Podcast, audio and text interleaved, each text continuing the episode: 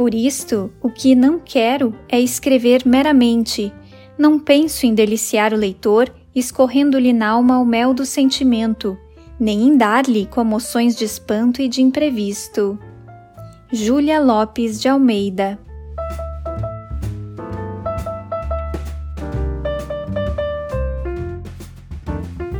Da Estante, seu momento de leitura com a rádio da universidade.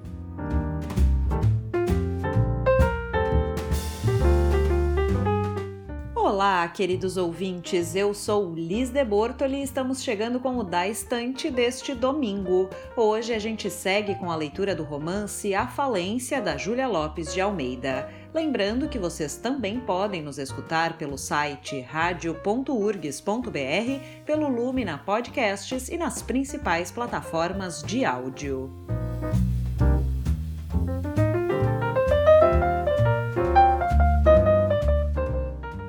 Programa anterior, Francisco Teodoro recebeu a proposta de apoiar a criação de um sindicato de cafeeiros e, enquanto pensava se entrava ou não no negócio, deu à sobrinha Nina, de presente de aniversário, uma casa para ela alugar e ter uma fonte de renda.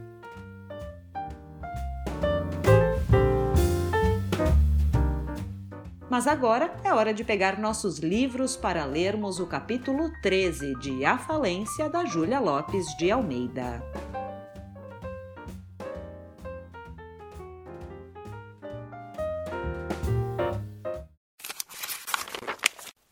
Capítulo 13 o Palacete Teodoro preparava-se para o baile. Desde manhã até a tarde era uma invasão de operários pelas salas e corredores, um contínuo martelar nas paredes, bulhas abomináveis de escadas arrastadas, de utensílios atirados ao chão, de lâminas raspando parquetes e de móveis deslocados.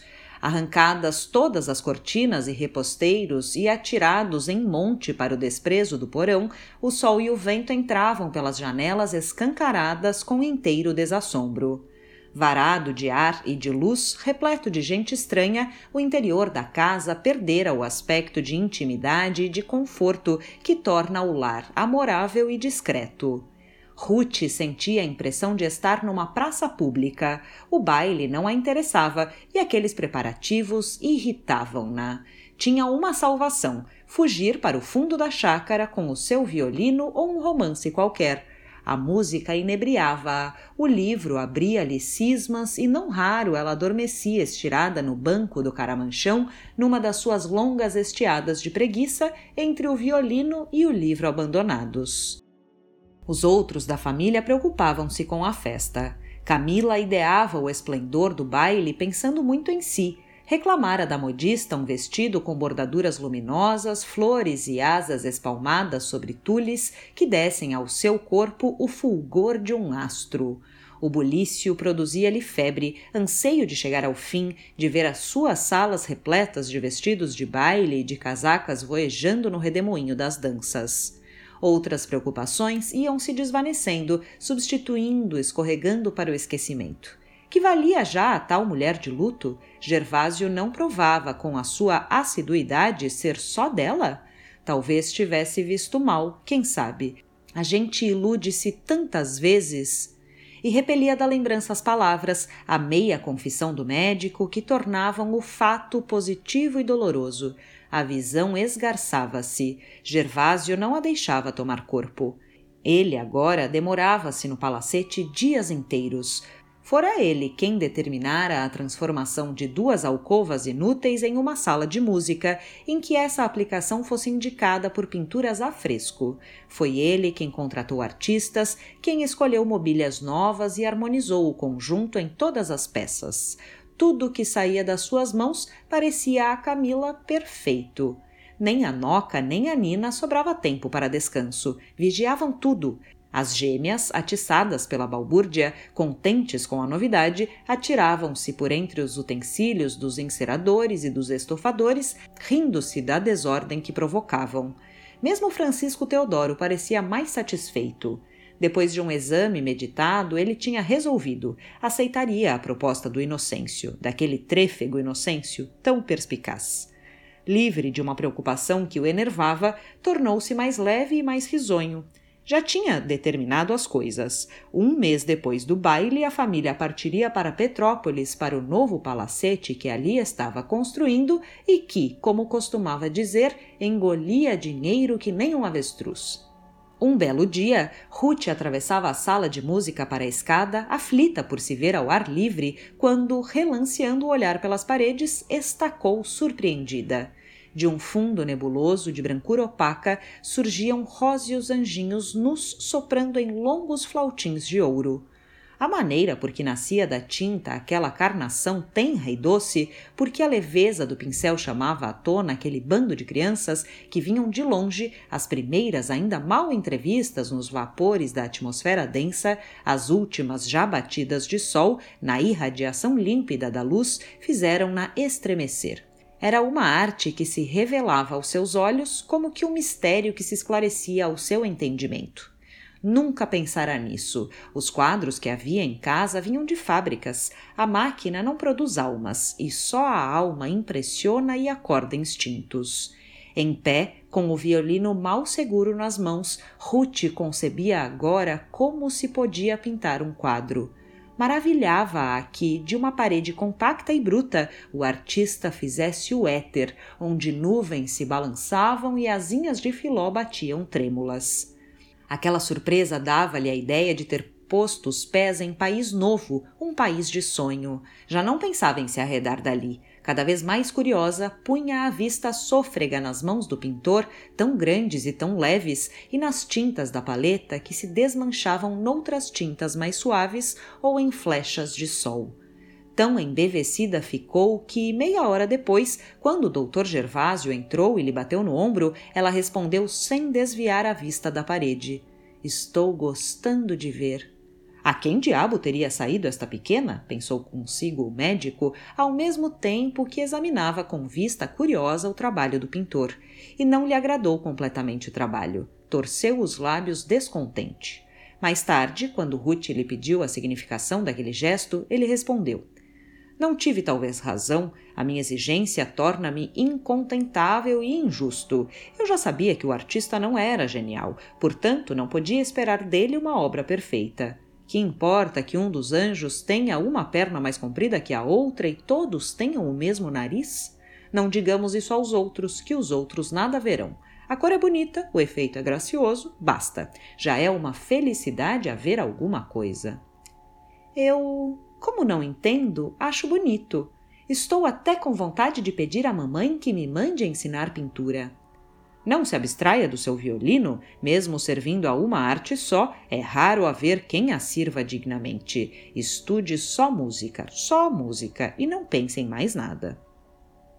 Passado dias, dava-se por fim da decoração da sala e Ruth voltou a não encontrar jeito de estar dentro de casa, no meio da balbúrdia dos trabalhadores.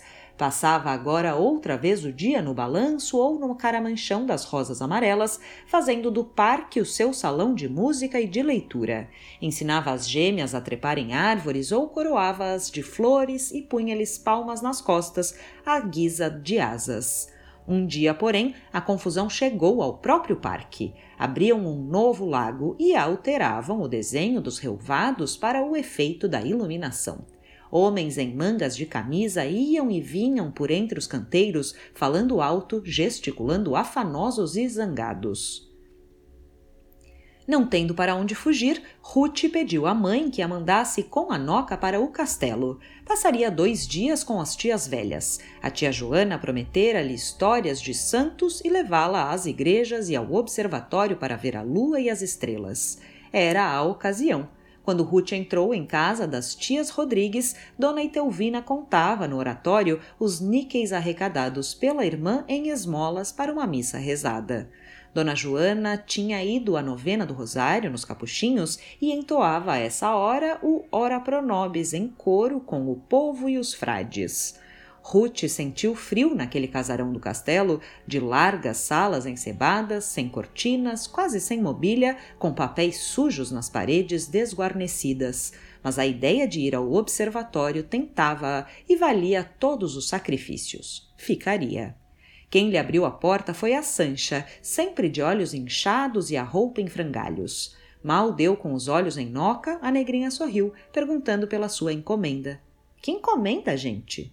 A senhora já se esqueceu? tornou a preta a meia voz. O arsênico que eu pedi. Ué, você está maluca? Eu já nem me lembrava disso. Tome o seu dinheiro. Não foi quinhentos réis que você me deu? Foi, mas eu não quero dinheiro, quero a outra coisa. Para quê? Ora, veja só, olhe que eu conto a dona Itelvina, hein? A negrinha pôs as mãos em um gesto súplice. Não diga nada. Você é tola! A negrinha suspirou baixo e murmurou uma frase que não pôde ser ouvida porque Dona Itelvina aparecera de olhar desconfiado e narinas dilatadas farejando mistérios. Daí a instantes, no canapé da sala, Ruth respondia ao longo questionário da tia, que lhe apalpava a lã do vestido, achando desperdício que fosse forrado de seda, censurando-lhe o luxo de um anel de pérolas e a consistência das fitas de cetim no seu chapéu de palha. Das presentes passou às coisas ausentes, em perguntas miudinhas e torpes. O doutor Gervásio ainda vai lá todos os dias? Vai, sim, senhora. Hum, Diga-me uma coisa: Mário continua a fazer dívidas? Não sei. Camila sai sozinha? Às vezes sai. Por que é que você não vai sempre com ela, hein? Eu tenho que estudar. Não fica bem uma senhora sair só. Ruth contemplou-a estupefata. As más línguas falam. O palácio de Petrópolis está pronto? Está quase pronto. Nós vamos para lá este ano. Em quantos contos está? Não sei, não, senhora. O doutor Gervásio vai também? Acho que não. Hum. Quando se casa a Nina, ainda não haverá por lá alguém de olho? Para Nina? Não, senhora. Seu pai não há de gastar pouco agora para este baile, hein? Diz que estão reformando tudo, é verdade? Inocentemente, Ruth contou o que se passava em casa, a intervenção do médico nas escolhas dos aparatos, as cores do toldo de cetim do terraço, as pinturas na sala de música, os lavores dos jarrões para o vestíbulo. Dona Etelvina ouvia, sem interromper a narração de Ruth, que ela animava a prosseguir com um gesto de interesse ávido. No fim, concluiu com um sorriso torto. Tem dinheiro, faz muito bem em gastar. Nisto bateram à porta. Sancha moveu-se lá dentro e veio pelo corredor. Sentindo-a, Dona Itelvina correu para a alcova próxima e acendeu a lamparina do Senhor Santo Cristo, que assoprava sempre que a irmã voltava às costas.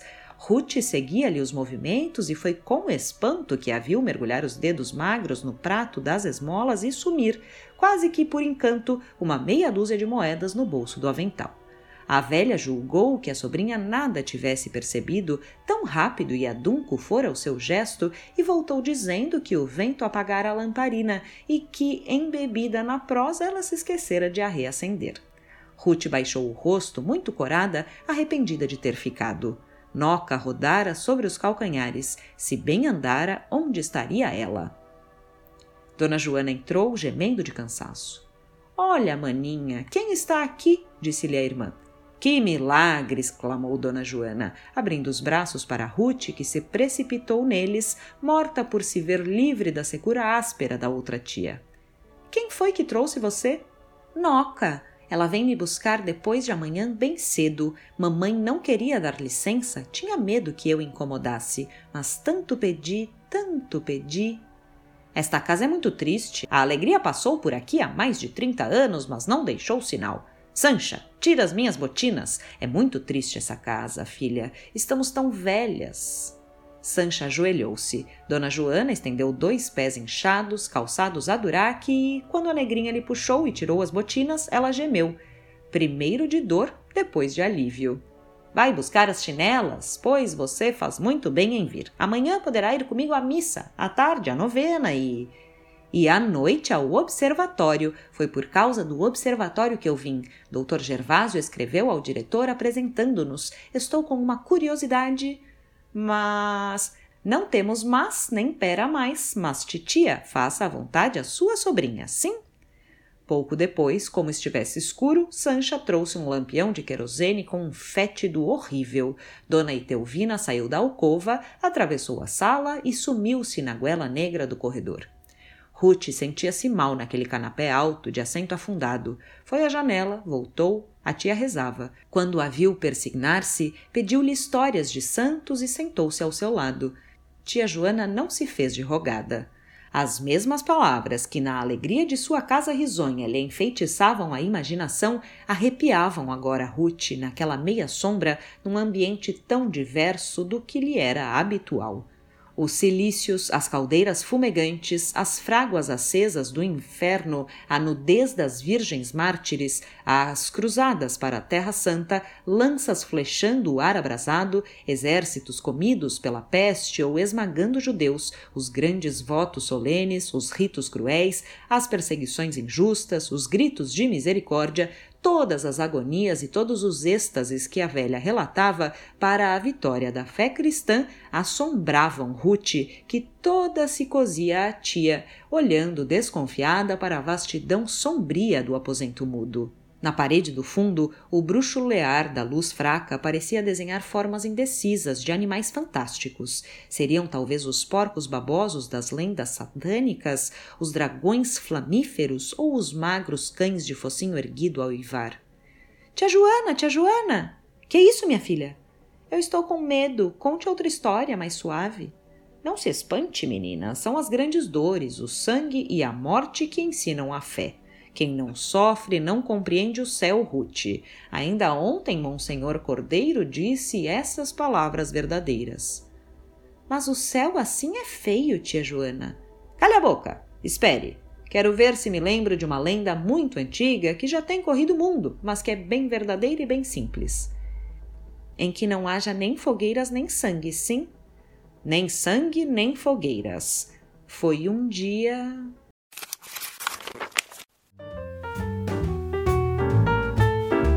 Este foi então o 13º capítulo de A Falência, da Júlia Lopes de Almeida. O programa de hoje já está disponível nas plataformas e no site da rádio, em radio.urgs.br. E não esquece de seguir o Da Estante no Instagram, em daestante.urgs, para não perder nenhum dos nossos conteúdos. Amanhã a gente volta com mais leituras nos Drops da Estante, às 10 e 10 da manhã, com reprise às 8 da noite. E no próximo domingo a gente ler mais um capítulo de A Falência da Júlia Lopes de Almeida. Até lá!